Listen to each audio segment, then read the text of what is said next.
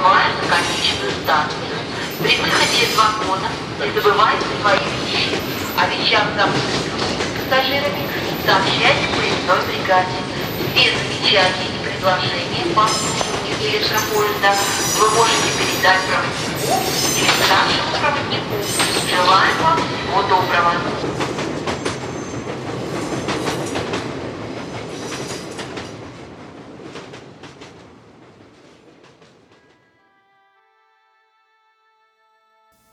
Здравствуйте, уважаемые слушатели, с вами снова станция «Конечная», подкаст для смертных. Сегодня мы будем говорить о непростой теме, как объяснить детям, что такое смерть. Сразу скажу, что личного опыта у меня нет, мне только предстоит подобный разговор с собственным ребенком. И я решил узнать, разобраться, что говорят специалисты по поводу того, как работает детская психика, как она развивается, как развиваются понятия у детей, как они формируются, в том числе понятие смерти. Для начала вспомним, о чем мы говорили, когда обсуждали отношения животных к смерти и их когнитивные способности.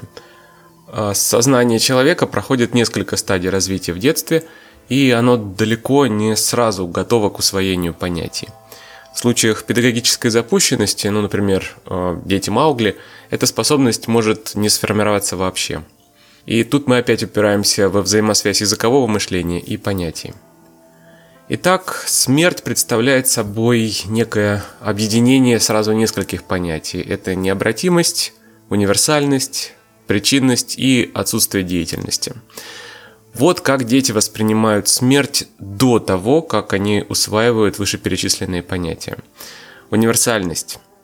Дети младшего возраста, как правило, отрицают собственную смертность или детскую смертность, или смертность родителей. Если ты умный или достаточно удачливый, ты можешь смерти вообще избежать. И идея внезапности смерти маленьким детям обычно непонятна. Необратимость. Малыши считают смерть временным или обратимым состоянием. Смерть похожа для них на сон или путешествие – это состояние можно вызвать мысленно, пожелав что-то или съев что-то определенное. Отсутствие деятельности. Иногда дети считают, что мертвые способны проявлять какую-то жизнедеятельность, и это больше связано с внутренними процессами. Например, мертвые могут видеть сны или слышать речь живых. И последний пункт – это причинность. Но здесь довольно просто все. Маленькие дети э, не связывают причинно-следственные отношения по большей части. То есть они не понимают, что некоторые их действия могут привести к определенным последствиям. Поэтому они подвергают себя риску. Мы видим это, у нас есть жизненный опыт, у нас есть э, какой-то остатки какого-то инстинкта самосохранения.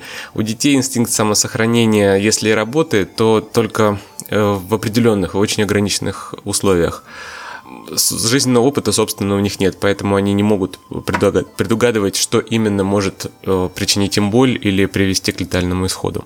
Подобное поведение можно наблюдать у детенышей животных, которые начинают обследовать ту территорию, где они живут, они сталкиваются с новыми э, явлениями, с другими животными, с насекомыми.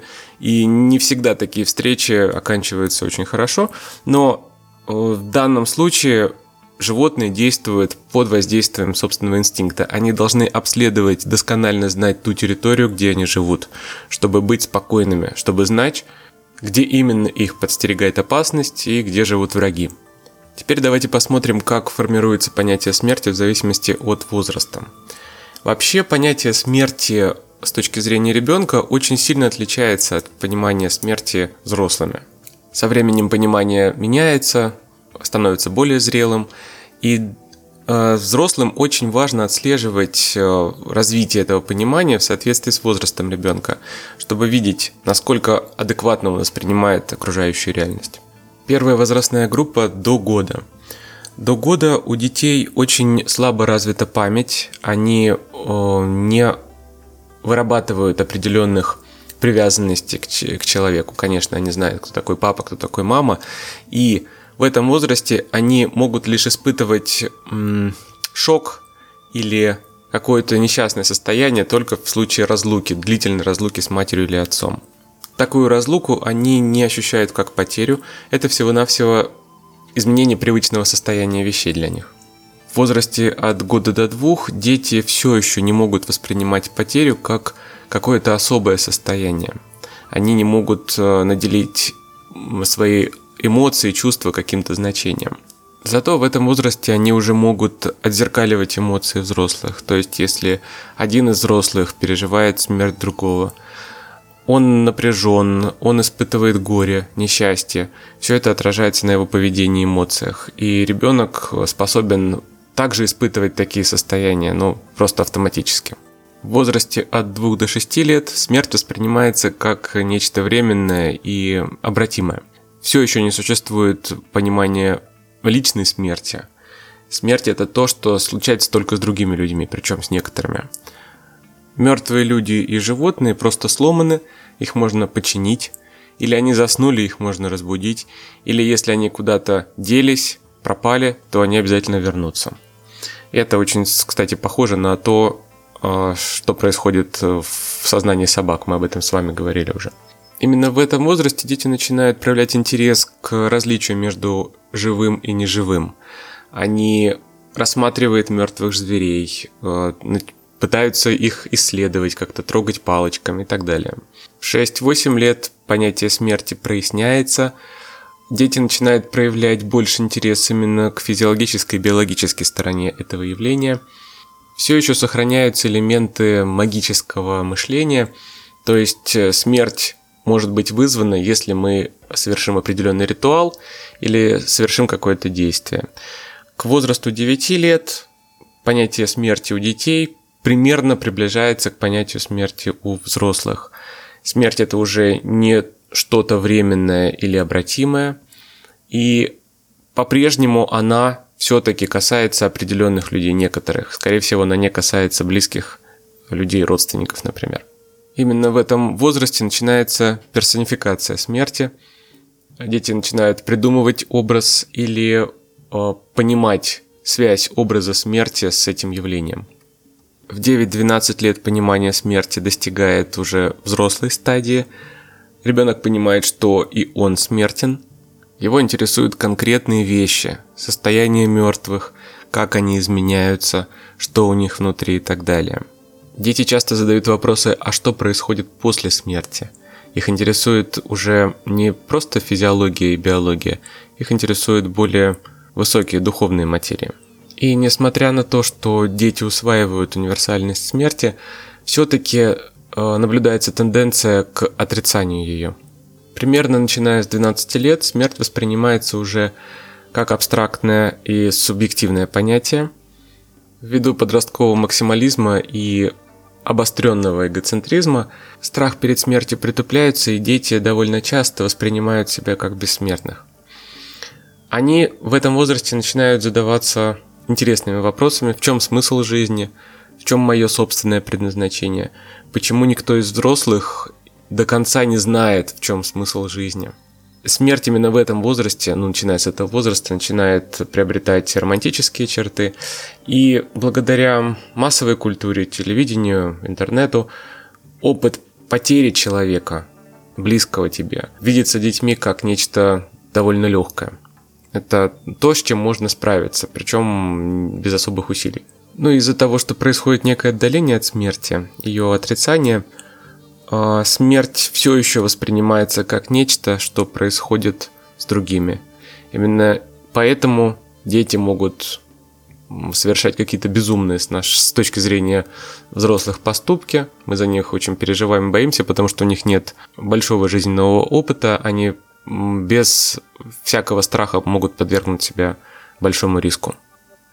Здесь надо заметить, что так называемое взрослое или зрелое представление о смерти – тоже до сих пор недостаточно изучено. Оно разнородное, зависит от многих факторов. Ну, например, религиозность человека проявляется в вере в загробную жизнь. У атеистов она отсутствует. Или вера в возможности медицины, которая может помочь побороть смертельную болезнь или вообще вернуть человека с помощью реанимации. И тут мы можем видеть нарушение принципов универсальности и необратимости. Любопытно также, что с возрастом понимание некоторых аспектов ухудшается. То есть дошкольники могут иметь более адекватное представление о смерти, чем взрослые.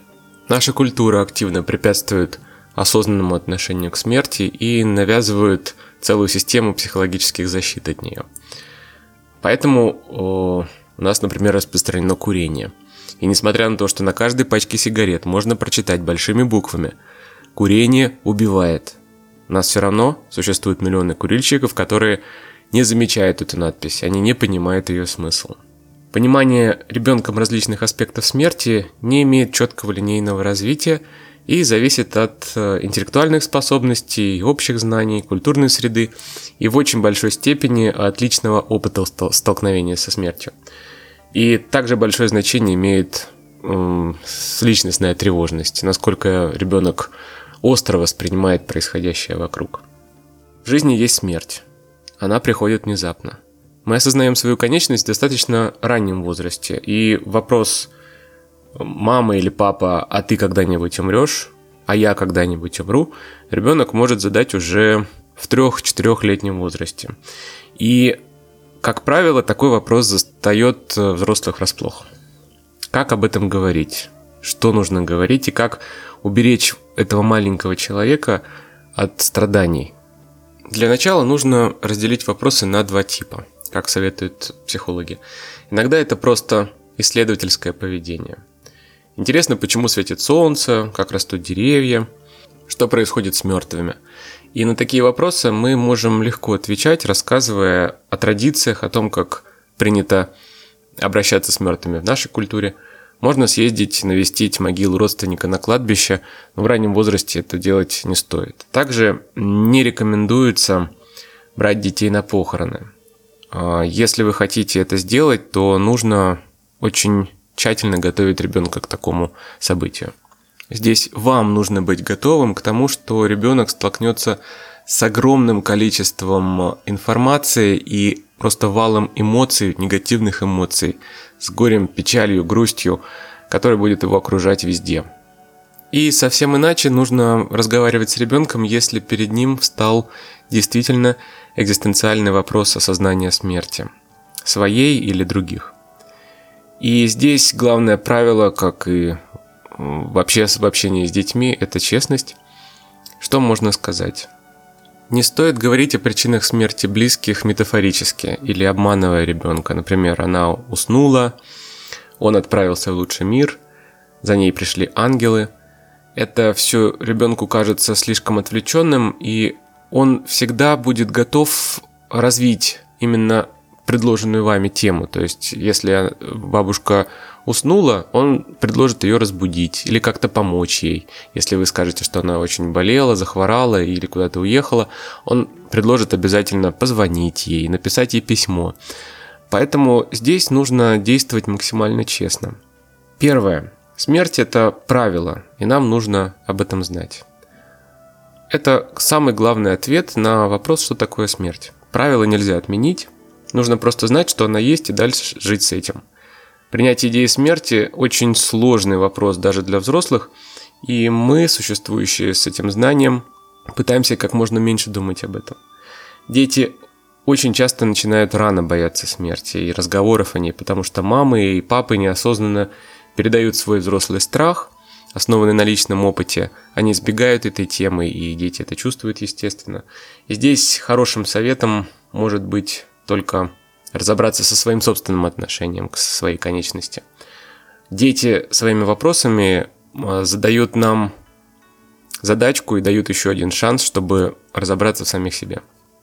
Второе, смерть это рулетка. Это то, что происходит всегда неожиданно. Мы не можем предсказать день, час смерти. К сожалению, не можем честно пообещать никогда не убирать своему ребенку.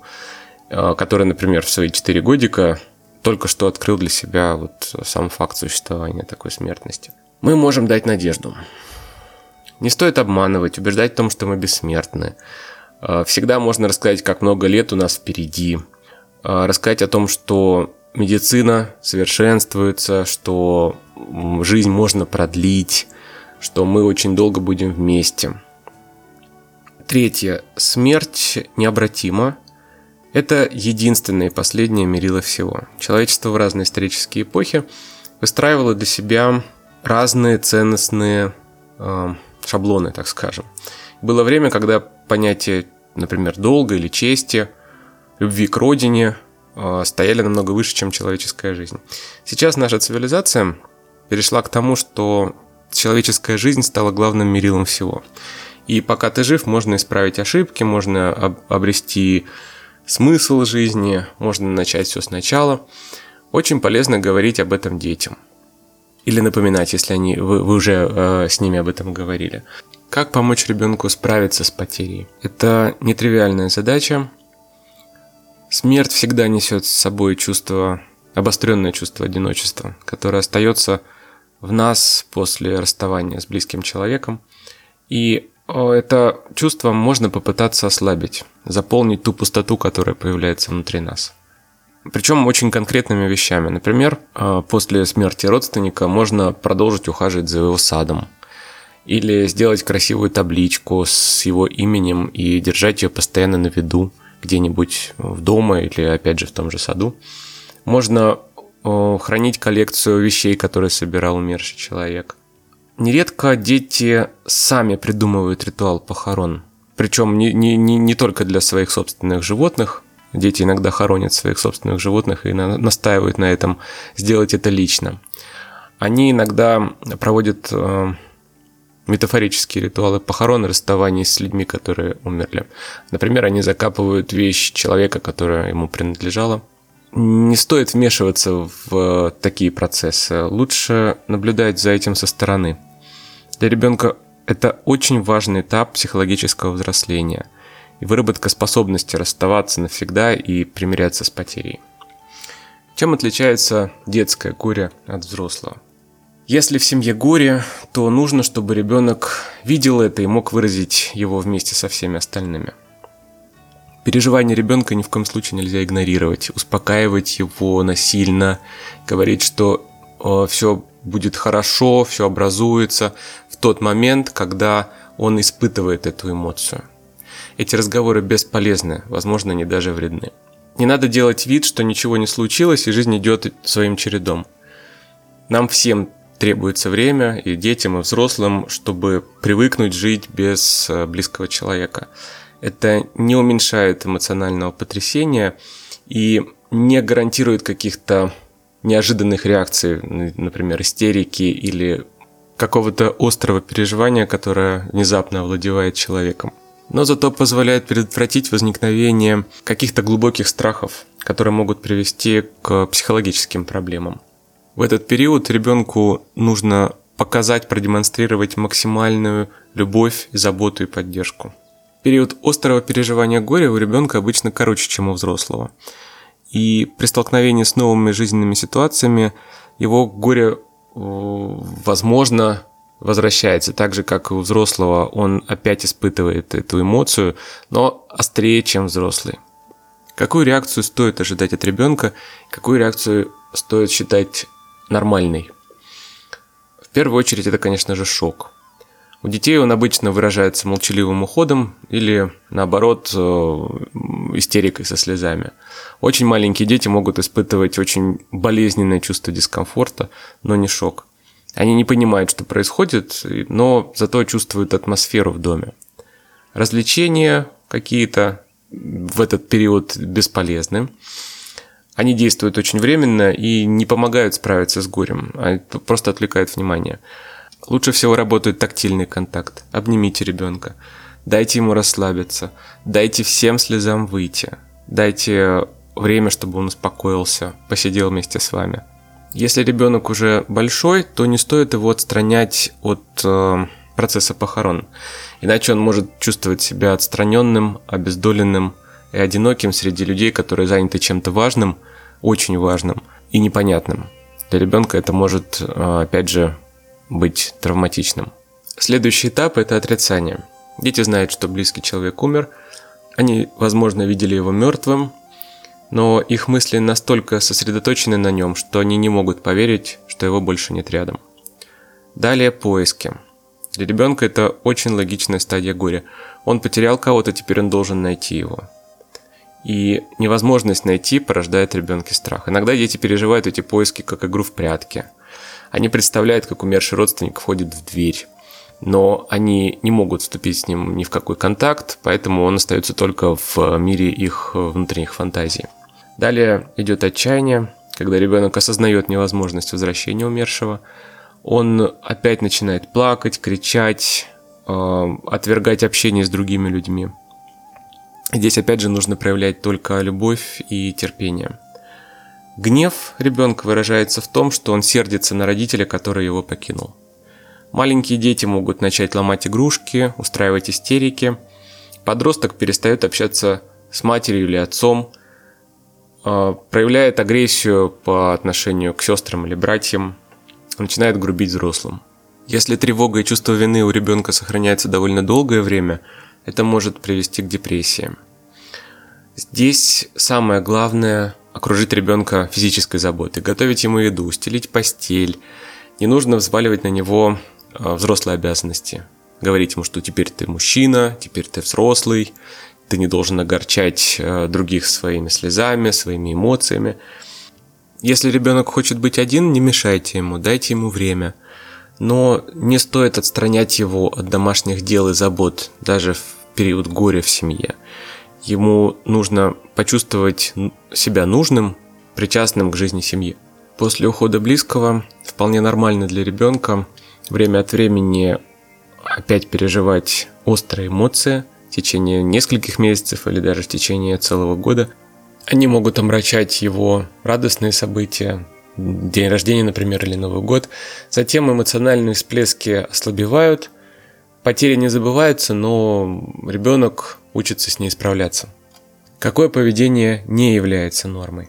Обычно родители стараются избегать обращения к психиатру, и бывает наоборот, при малейшем подозрении на какое-то необычное поведение ребенка, родители сразу ведут его к врачу. В это время, скорее всего, когда они настолько обострены, их восприятие настолько острое, скорее всего, помощь требуется им, а не ребенку. И в качестве тревожных симптомов э, можно назвать неуправляемое поведение а, какое-то продолжительное время, очень острое переживание разлуки и полное отсутствие проявления каких-либо чувств. Также к симптомам относятся анорексия, бессонница и галлюцинация. Ну, это встречается чаще у подростков. Также у подростков встречается депрессия, связана с гневом, который постоянно остается внутри человека, он не может его выпустить наружу. Нельзя говорить ребенку, что он должен или не должен чувствовать, и как он должен или не должен выражать свои эмоции.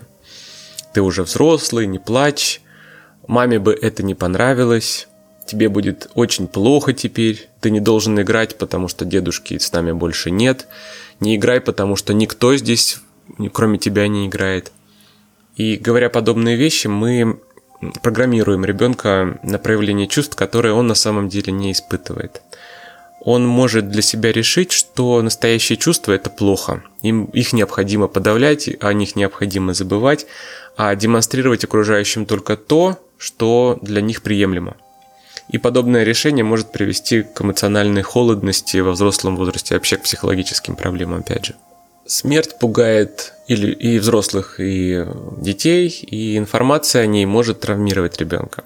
Но так как мы не можем оградить детей ни от смерти, ни от сведения о ней, вопрос, можно ли беседовать с ребенком о смерти, не стоит.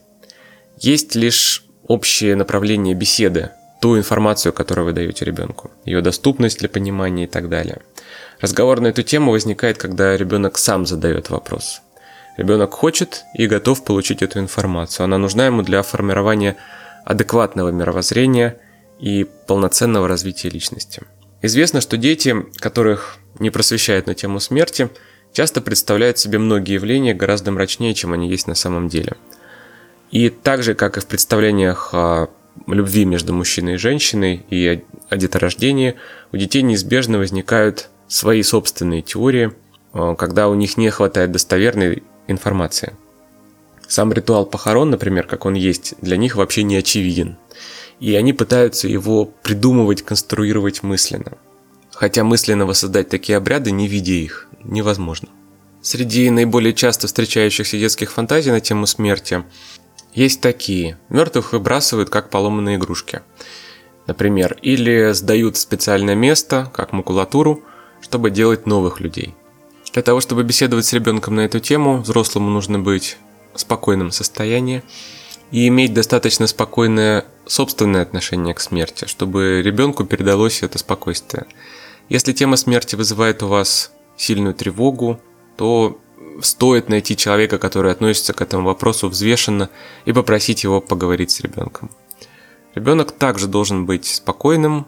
Если он излишне возбужден или расстроен, утомлен, то лучше перенести такой разговор, потому что ребенок может не усвоить ту информацию, которую вы ему передаете. Необходимо создать условия для комфортного общения. Это тишина, отсутствие посторонних, достаточно времени для беседы и у вас, и у ребенка.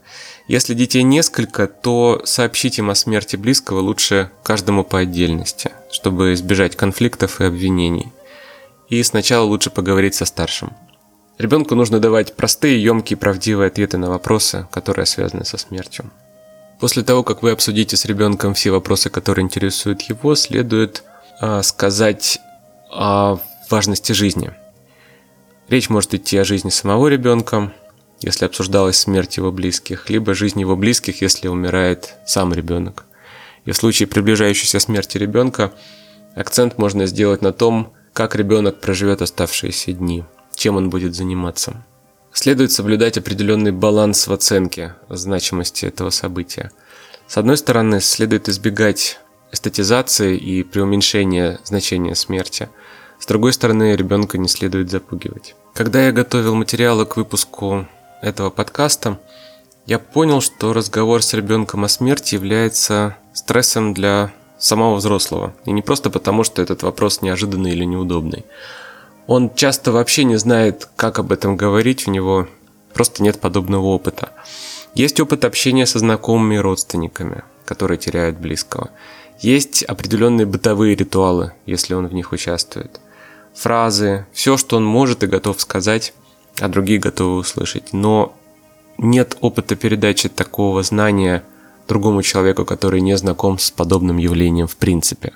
Повторюсь, подобный разговор с ребенком дает нам еще один шанс разобраться с собственным отношением к смерти и передать этот улучшенный опыт своим собственным потомкам.